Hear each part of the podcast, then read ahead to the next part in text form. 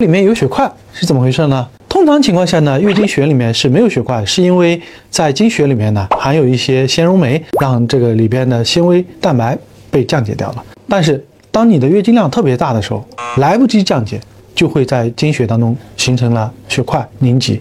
因此月经血里面有血块是你例假多的一种表现。